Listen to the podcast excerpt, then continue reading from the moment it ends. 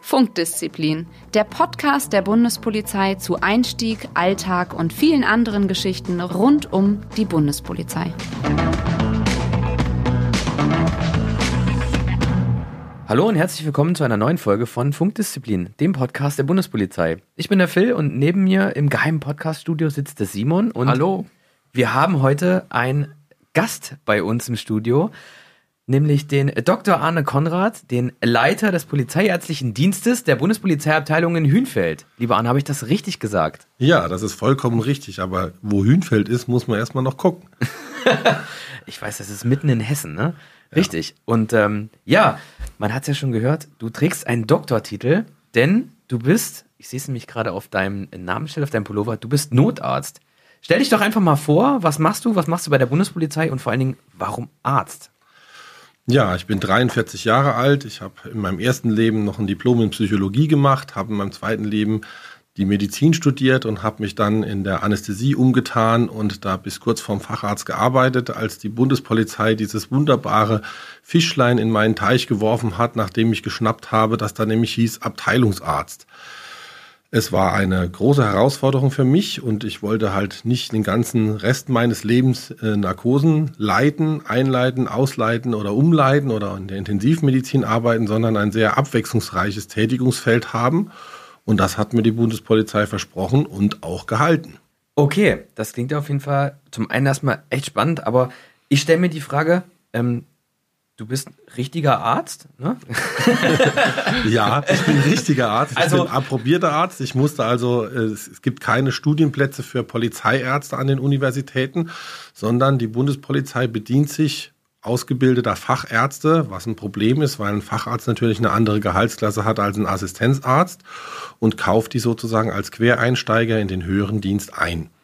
Bei mir, habe ich ja eben schon gesagt, war die Facharztausbildung noch nicht ganz abgeschlossen, weil ich auch zwischendrin mich für die interdisziplinäre Notfallmedizin, Schrägstrich innere Medizin interessiert habe aber das war genau der Türöffner, den ich brauchte, weil die Aufgaben des Abteilungsarztes sind eben nicht nur die Notfallmedizin, sondern eben auch in Friedenszeiten, wenn keine Einsätze sind, macht man die Sprechstunde ganz normal, wie alles andere, wie jeder niedergelassene Allgemeinmediziner. Und wenn Beamte längerfristige gesundheitliche Beschwerden haben, muss man tatsächlich auch im Bereich der Arbeitsmedizin und der Begutachtung tätig werden.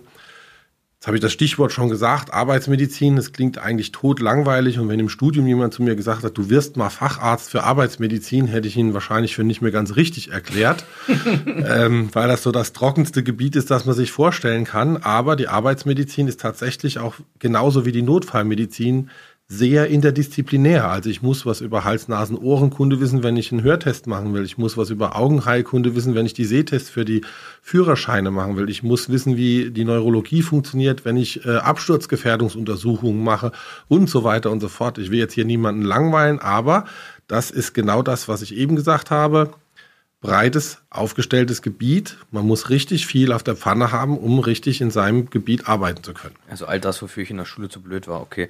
Aber du hast, äh, du hast gesagt, ähm, da ist so ein, die Bundespolizei hat quasi ein kleines Fischchen in deinen Teich geworfen und du hast danach geangelt.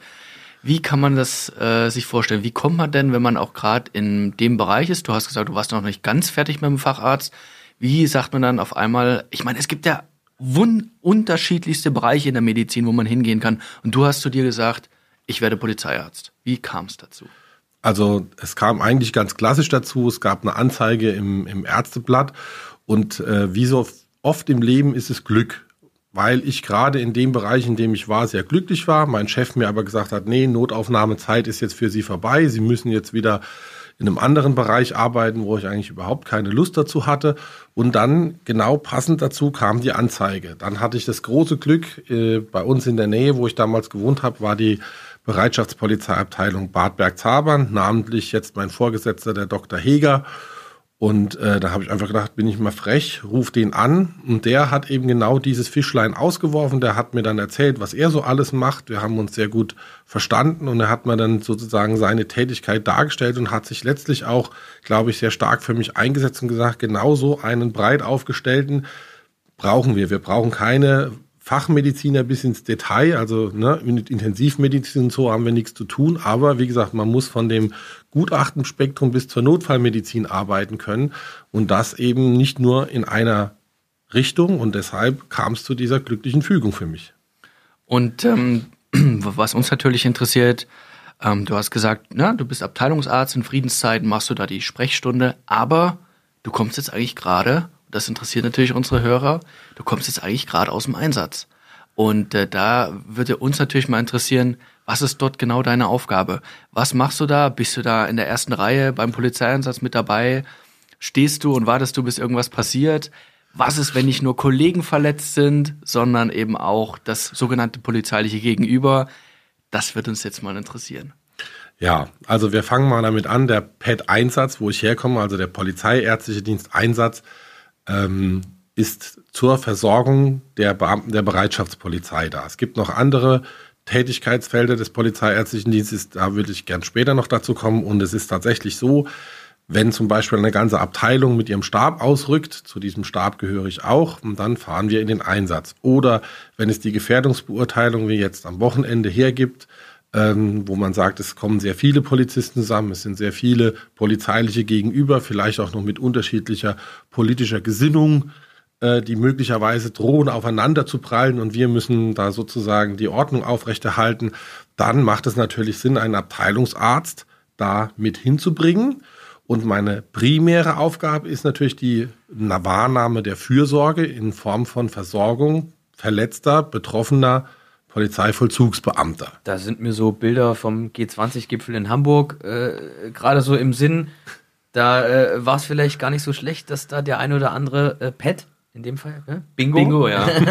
äh, polizeiärztliche Dienst auch vor Ort war. Also da gab es ja auch haufenweise verletzte Kolleginnen und Kollegen.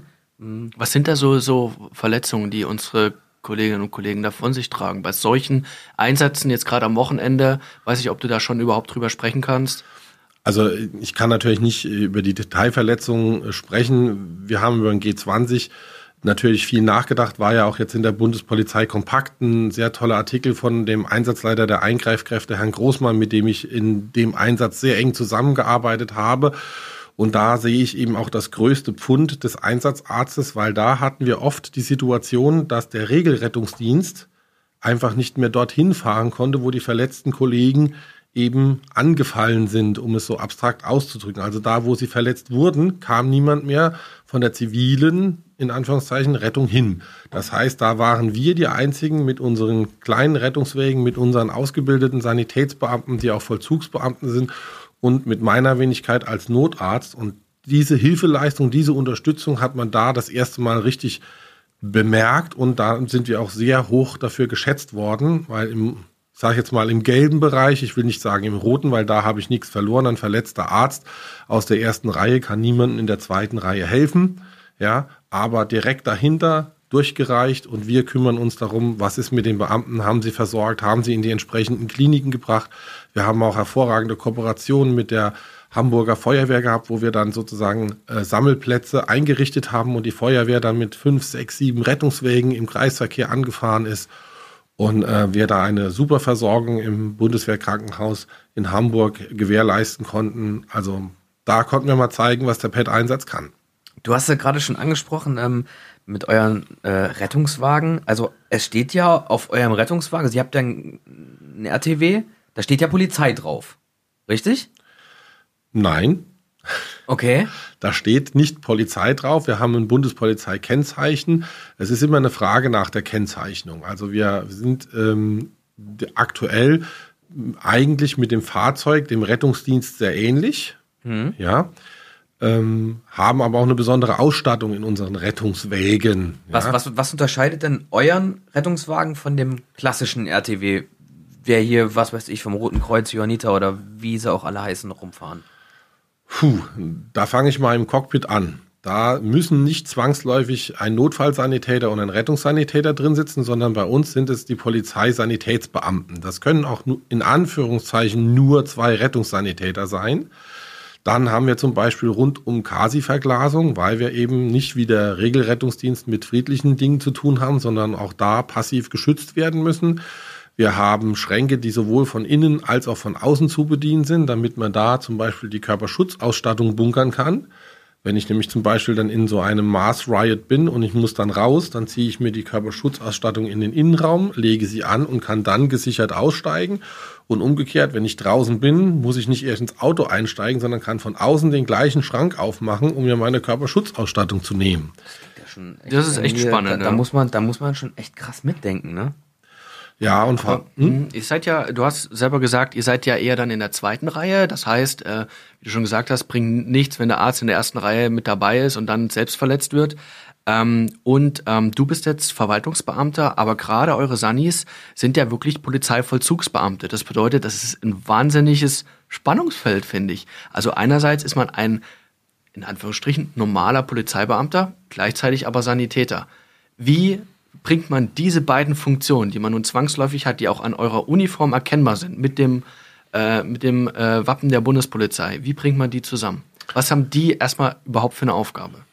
Also die Aufgabe ist genau die gleiche wie meine, nämlich die Versorgung verletzter, betroffener Vollzugsbeamter im Einsatz. Und äh, das macht eigentlich schon klar, dass wenn man diese Aufgabe auf Platz 1 setzt, dass man die Aufgabe Nummer 2, 3, 4, Strafverfolgung, äh, äh, Prävention, Repression etc. Ähm, damit natürlich in Einklang bringen muss. Schwierig wird das Ganze, wenn es um die ärztliche Schweigepflicht geht, weil sie ja sozusagen im Rahmen der Versorgung auch medizinische Details äh, erfahren. Und äh, ich kann da niemandem einen ja, allgemeinen Ratschlag dazu geben. Gibt es kein Universalrezept. Ähm, wir haben natürlich auch im G20 äh, sehr viele betroffene vom polizeilichen Gegenüber versorgt, aber auch da auch nur mit deren Zustimmung. Ja, man darf ja niemanden zwangsbehandeln.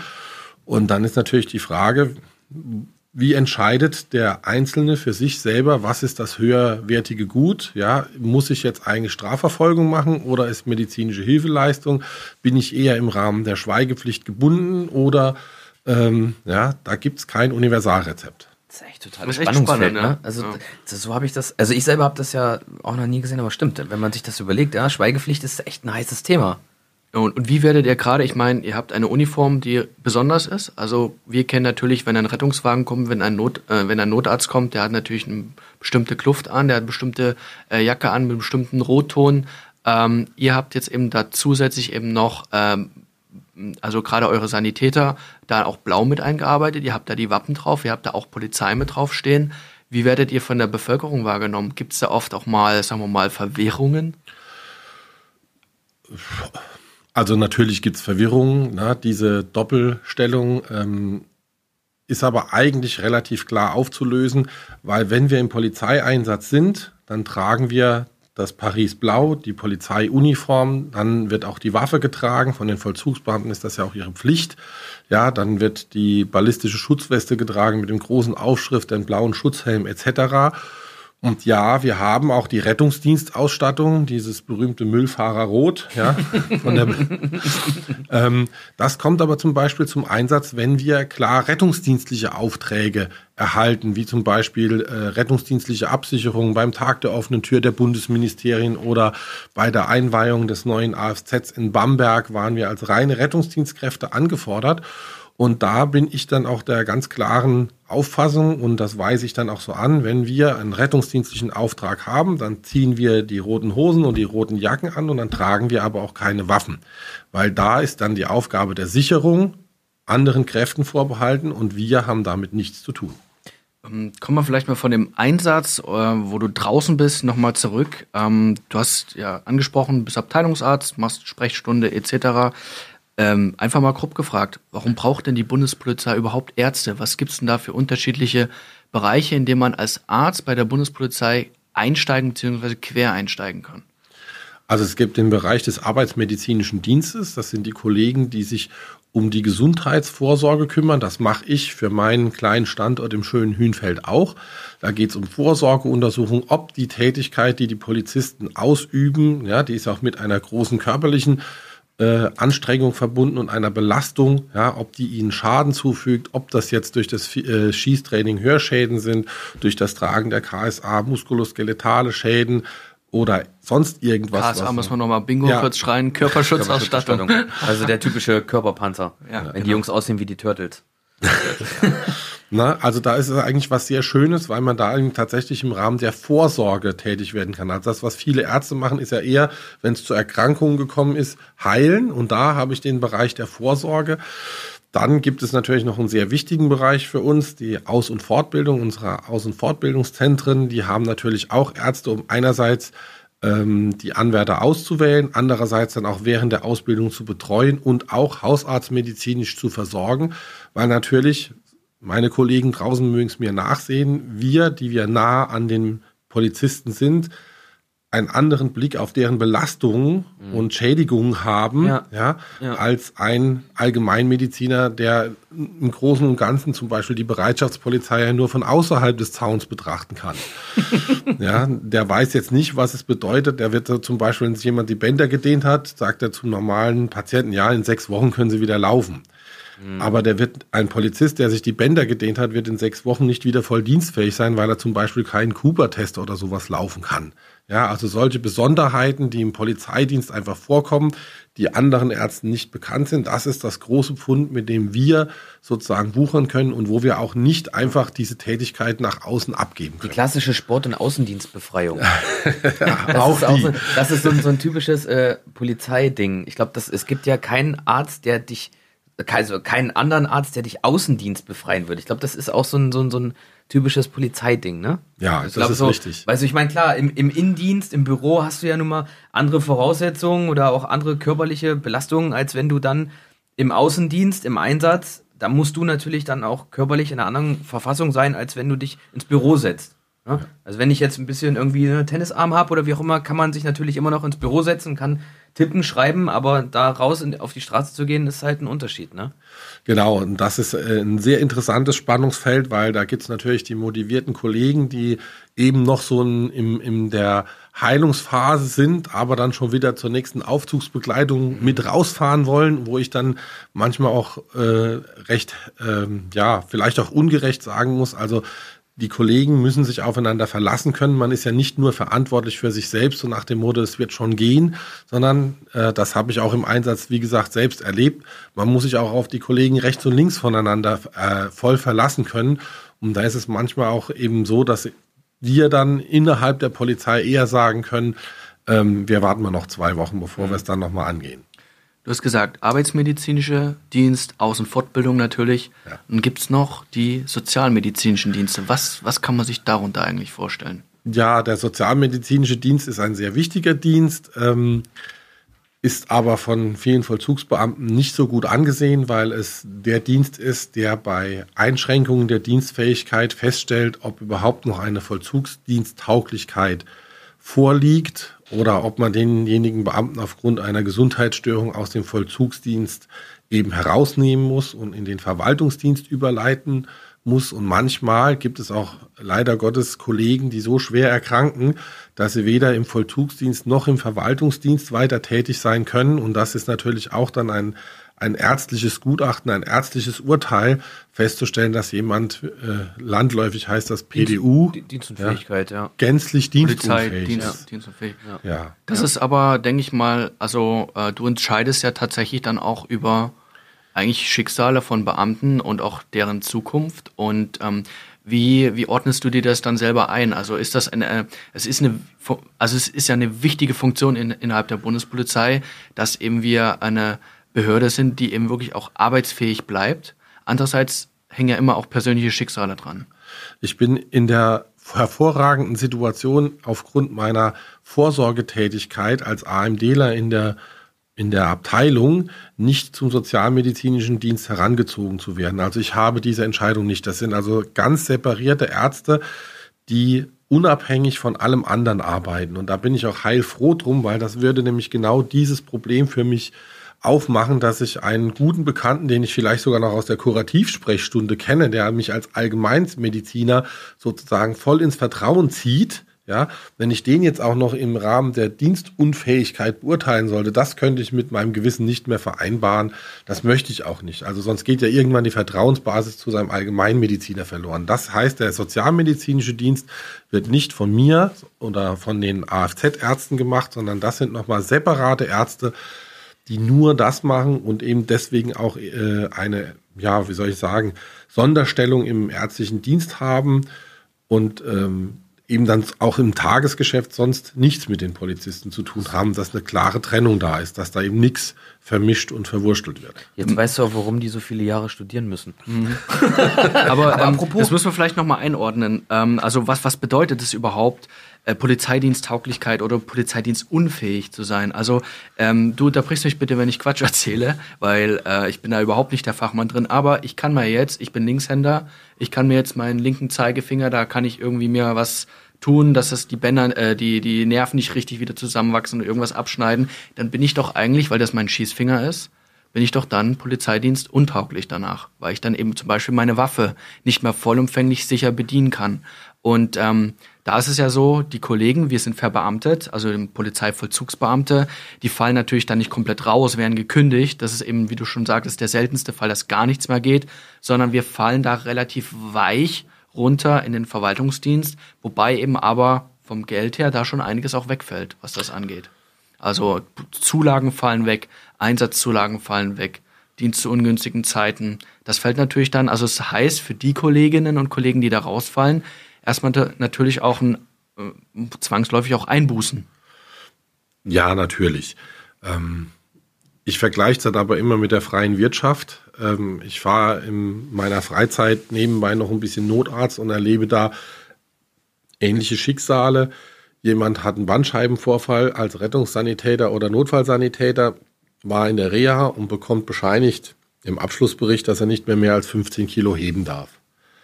Das bedeutet für ihn, dass er draußen nicht mehr als Rettungsdienstler arbeiten kann. Er wird also betriebsbedingt gekündigt und steht auf der Straße. Hm. Ich drücke es jetzt so deutlich aus. Also ähm, natürlich, vor allen Dingen, wenn man mit Herz und Seele Polizist ist, Vollzugsbeamter ist, dann ist dann natürlich die Einschränkung, in den Verwaltungsdienst wechseln zu müssen, ein kleiner äh, Weltuntergang. Ähm, wenn dann der erste Schock überwunden ist und man stellt fest, dass äh, doch noch auch, auch Verwaltungsbeamte wie meine Wenigkeit noch ein gutes Leben fristen innerhalb der Bundespolizei. Vor allen Dingen, dass es gar nicht mal so uninteressant und so unspannend ist. Also das ist ich wollte überhaupt nicht den Verwaltungsdienst da irgendwie, dass das nicht, nein, nein, nicht mehr nein, adäquat nein, nein, ist. Aber, ich, aber du bist ja irgendwann hast du gesagt, okay, ich, ich, ich bin mit Leib, es gibt ja wirklich, äh, also für viele, wo eine komplette Welt, das komplette Leben dadurch zusammenbricht, wenn sie nicht mehr polizeidiensttauglich sind. Ja. Das gibt's ja, natürlich man auch. hat ja auch bewusst die Entscheidung getroffen, Polizist zu werden. Na? Ne? Aber zum Thema Polizisten, also deine Sannis bei dir im Pad, die sind ja Polizisten. Ne?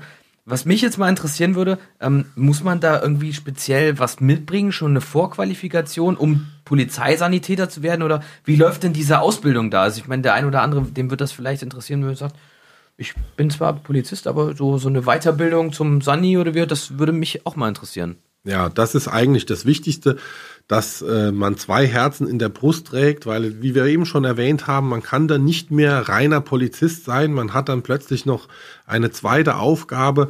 Aber wenn das Herz dafür schlägt, mit Menschen zu arbeiten, Menschen zu retten, Leben zu retten, auch mal, äh, ich sage jetzt mal, eine Binde zu wickeln, äh, Blut sehen kann, ähm, dann ist man da schon gut aufgehoben. Die Ausbildung wird über unsere eigene Akademie gemacht. In der Regel, wenn es ein Vollzugsbeamter ohne Vorkenntnisse ist, dann durchläuft er einen dreimonatigen Lehrgang zum Rettungssanitäter und wird dann, wenn er den bestanden hat, ähm, zum Sanitätsbeamten sozusagen auf den Posten gesetzt.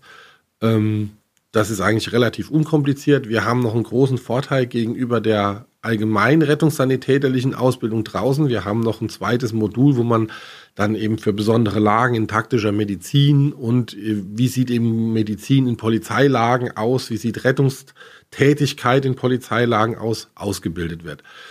Was natürlich die Chancen in den polizeiärztlichen Dienst zu landen erhöht ist, wenn man so eine Qualifikation schon mitbringt. Also wenn man in seinem früheren Leben, so wie ich mal Zivi war und da seinen Rettungssanitäter gemacht Was hat. Richtiges gelernt hat. Ja, genau. und sich dann entschieden hat, äh, die Ausbildung zum Vollzugsdienst zu machen und äh, man hat praktisch sozusagen ohnehin beide Füße in den richtigen Booten, dann ist es natürlich wesentlich leichter, klar. darüber zu wechseln. Solche Leute suchen wir mit Kusshand. Eins muss ich noch kurz erwähnen, weil es ist theoretisch auch möglich, wenn man zivil seine Notfallsanitäter gemacht hat, in die Bundespolizei herüber zu wechseln und eine verkürzte Ausbildung aus, äh, ähm, ab, zu absolvieren, um dann aber letztlich nur noch ausschließlich im polizeiärztlichen Dienst verwendet zu ah, werden. Ja. Okay. Na, so ähnlich wie wir Die das Frage mit haben wir unseren, tatsächlich oft, ja. Also mit kann unseren, ich auch. Ne, mit unseren Kraftfahr, äh, Ja, ja, äh, ja, ja. nein, wie heißen die?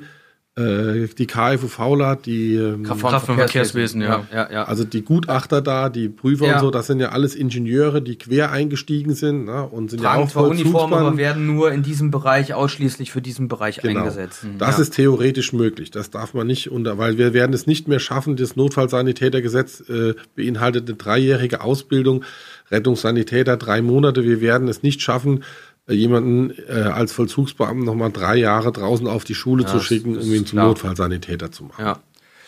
Ja, und was uns jetzt vielleicht noch auch, ähm, auch zum Schluss unserer Sendung interessiert, ähm, kannst du was erzählen über Einsätze, die dir einfach, ähm, sagen wir mal, im Gedächtnis geblieben sind, die für dich besonders waren und die dich vielleicht auch als Polizeiarzt wirklich geprägt haben?